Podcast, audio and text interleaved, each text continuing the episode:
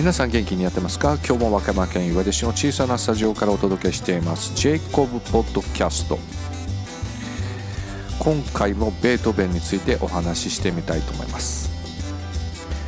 4回目ですね。苦悩と題して話してみたいと思います。I wanna be with you tonight.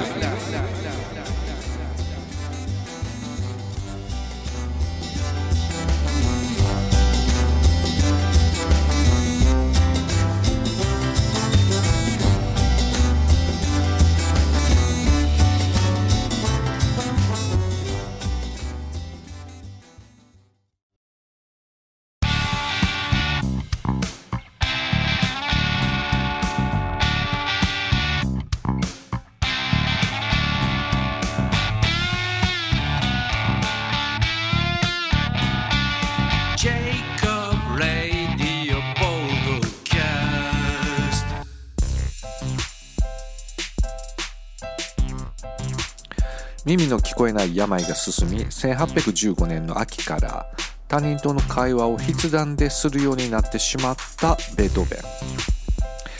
指揮することもままならなくなりました。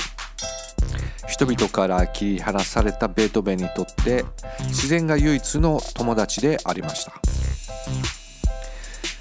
ベートーベンほどに花や雲や自然の万物を完全に愛する人間を見たことがなかった。毎日のようにウィーンの郊外を散策した。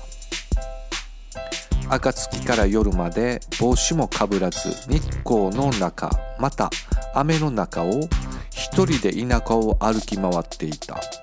とロマン・ローランのベートーベンの生涯には書かれています。この頃は経済的にも困窮するようになっていました。ベートーベン以前は支援する方もいたみたいですけれどもこの当時はもう支援する人もいなかったようですね。ほとんど小じをしなければならないほどになっているけれども困っていないかのように振る舞うのを、えー、装わなければならないとベートーベンが述べています。ベートーベンは靴が破れて穴が開いているために外出できないことがたびたびあったとも書かれています。お金を稼ぐために数々の作曲をしましたけれどもお金が入ってくることもなかったようです。また年金の支払いも行われなかったということですね。一方ベートーベンは最後まで悩まされていた老いの問題がありました。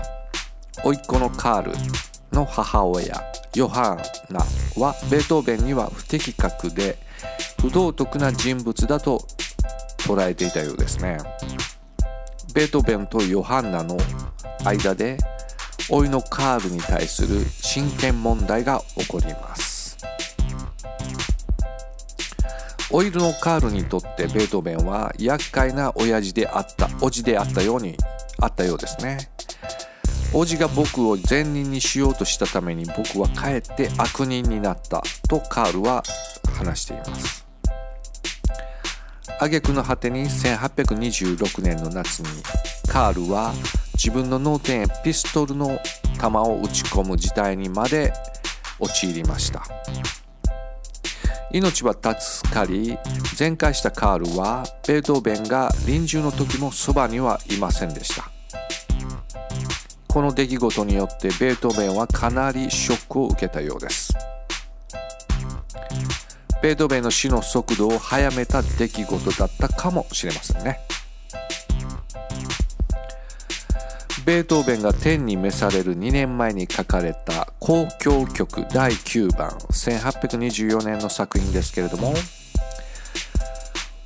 この交響曲第9番次回話してみたいと思います。それでは番組の最後に僕の曲を紹介します。Bless in my life.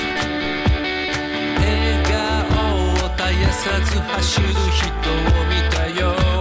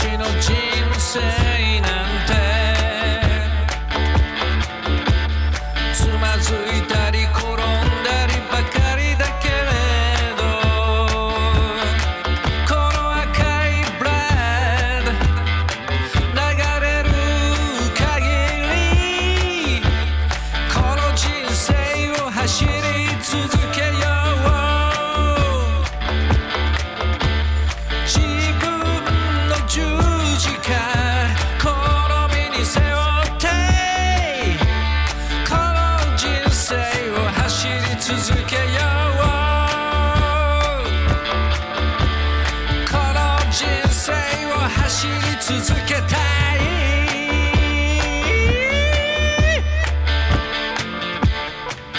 それでは次回のジェイコブポッドキャストをお楽しみに。ポッドキャスト DJ ヤコブ三村でした。